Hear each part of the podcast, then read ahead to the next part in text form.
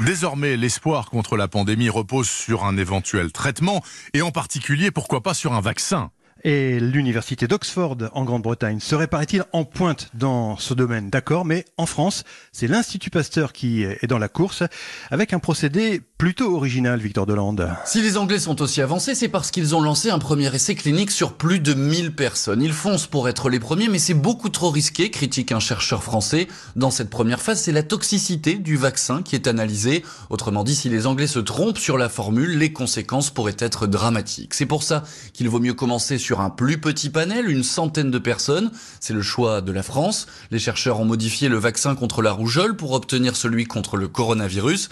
Les premiers essais commenceront en juillet prochain et c'est déjà une prouesse, assure Frédéric Tangy, directeur du laboratoire d'innovation vaccinale à l'Institut Pasteur. Habituellement, pour les autres candidats vaccins qu'on a fait, euh, par exemple le chikungunya, ça a pris 5 ans, 6 ans pour arriver là. Donc là, faire ça en 6 mois, c'est exceptionnel. Et pour accélérer le processus de fabrication de ce vaccin, plusieurs dizaines de milliers de doses seront produites en parallèle des premiers essais cliniques dès le mois de juillet.